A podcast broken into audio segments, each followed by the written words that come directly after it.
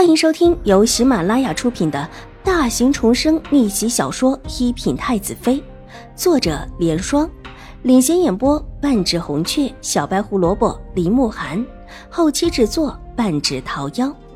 喜欢宫斗宅斗的你千万不要错过哟，赶紧订阅吧！第二百九十八集，咽喉有没有活动？男子眸光深沉的问道：“没活动了，原本就是赏梅之会，大部分女眷都会离开。别让事情影响到我。”冷冽的声音带着几分杀气，虽然低沉，却暗中叫人心惊。您放心。胖子急忙道，额头上不由开始冒冷汗。如果这主真的要在今天动手，可就麻烦了。你好自为之吧。男子冷哼一声，站起身，大步往外走。新国公府的宴会置办的还算成功，除了当中一个小小的插曲儿，发生了秦玉茹的事情。但毕竟秦玉茹不是京城有数的世家千金，虽然大家觉得她之前的事情很丢名节，觉得这位小姐人品可能也不怎么好。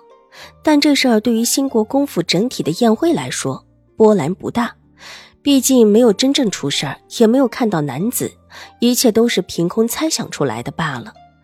至于这位秦大小姐的名声，大家都心照不宣，至少自家府上是不会娶这样的女子。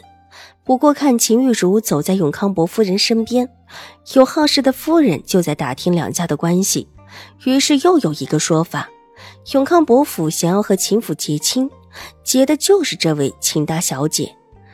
一时之间，许多夫人看向永康伯夫人的眼神都带着几分怜悯，只看得永康伯夫人脸上难掩怒气。但偏偏大家什么都不当面说，永康伯夫人就算是想解释，也找不到机会。好事不出门，坏事传千里。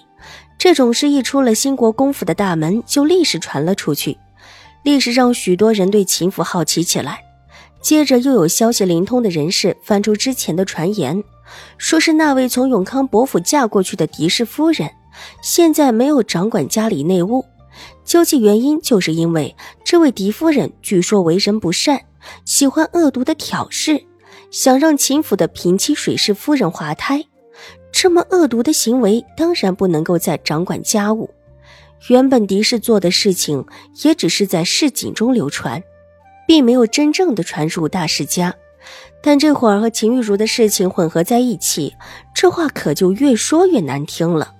市井之语再加上世家大族的传言，各种流言满天飞。戴德狄氏听到从永康伯府传来的消息，差一点气晕了。这些事虽然都是传言，没有实证。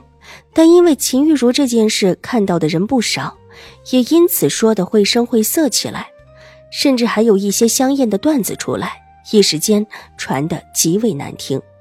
秦府内院的事情虽然不济，秦怀勇的任职这时候倒是顺利的下来，从三品的官职，禁卫营的副都统，再受原宁远将军称号。但这个宁远将军可不是之前的宁远将军。这可是秦怀勇怎么也想不到的高官，他之前不过是正五品。这消息一下来，满府上下皆高兴起来。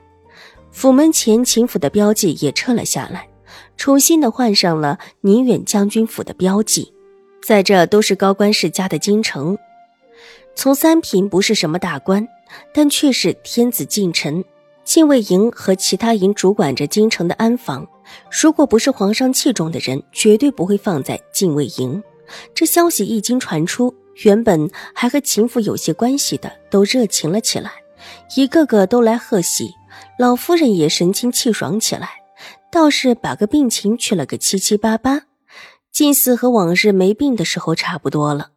他叫人找来秦怀勇，觉得那么多人家上门答谢也是麻烦，想着办一次喜宴也算是全了礼数。对此，秦怀勇没有异议，脱手让老夫人和水若兰去操办。水若兰现在有一些显怀了，好在只稍稍一点，并不明显。有老夫人在边上指点，倒也能够理事。这是他到京中第一次主办宴会，自然是马虎不得，全心全意的想办好这一次宴会。秦婉如看他有时候实在是累，就帮着搭把手。有着老夫人指点和秦婉如的帮手，水若兰算是稳稳的接下了宁远将军府的内务，还有两位姨娘在下面管事，整个宁远将军府慢慢的井井有条起来。忙忙碌碌的又过了半个月左右，那一日，玉洁忽然抓了一个丫鬟进来：“小姐，这丫头鬼鬼祟祟的出门，被奴婢抓住了。”玉洁一进门就道。秦婉如放下手中的账本，看了看下面的一个丫鬟，看着丫鬟的年纪和怯生生的样子，就知道只是一个最普通的丫鬟。眨了眨眼眸，不解的看向玉洁。这种事情其实不必向自己禀报。怎么说？揉了揉有一些疼的眉心，秦婉如问道：“这个丫鬟是我们院子里的，往日里一直跟在清雪后面的，这次居然鬼鬼祟祟的跑到外面去。”玉洁气呼呼的道：“秦婉如的目光扫过小丫鬟，眸色微微的冷了下来。说吧，什么事？”听玉洁这么一说，还真的看起来有几分熟悉，居然是自己院子里的人。院子里的丫鬟婆子不少，秦婉如平日里也没有多注意。二小姐，奴婢，奴婢是真的有事，是秀儿姐姐病了，想见见董大娘。所以托奴婢去看看董大娘。丫鬟扑通一声跪下，慌乱的道：“董秀儿病了。”秦婉如水眸微微的看向玉洁，最近忙的事情多，也没有多注意董秀儿的事情。董大娘现在也在外面忙着铺子里的事情，只偶尔托个口信什么的。这么一想，也的确有许久没有见到董大娘了。是病了，但不是很严重。之前玉嬷嬷帮她叫过大夫看过，只说吃几天药就会好了的。就这么点事，也要找董大娘吗？秦婉如的眸色沉了几分。董秀儿可不是一个孩子，这种时候不知轻重的做这种事情。是，是秀儿娘娘的意思。她好久没见到董大娘，又在病中，特别想去看看董大娘。秦婉如脸色一沉。既然是董秀儿要见董大娘，来跟我说事，为什么让你偷偷摸摸出去呢？玉姐，看看她身上有什么。小丫鬟吓得脸色大变，伸手下意识的捂住了袖口。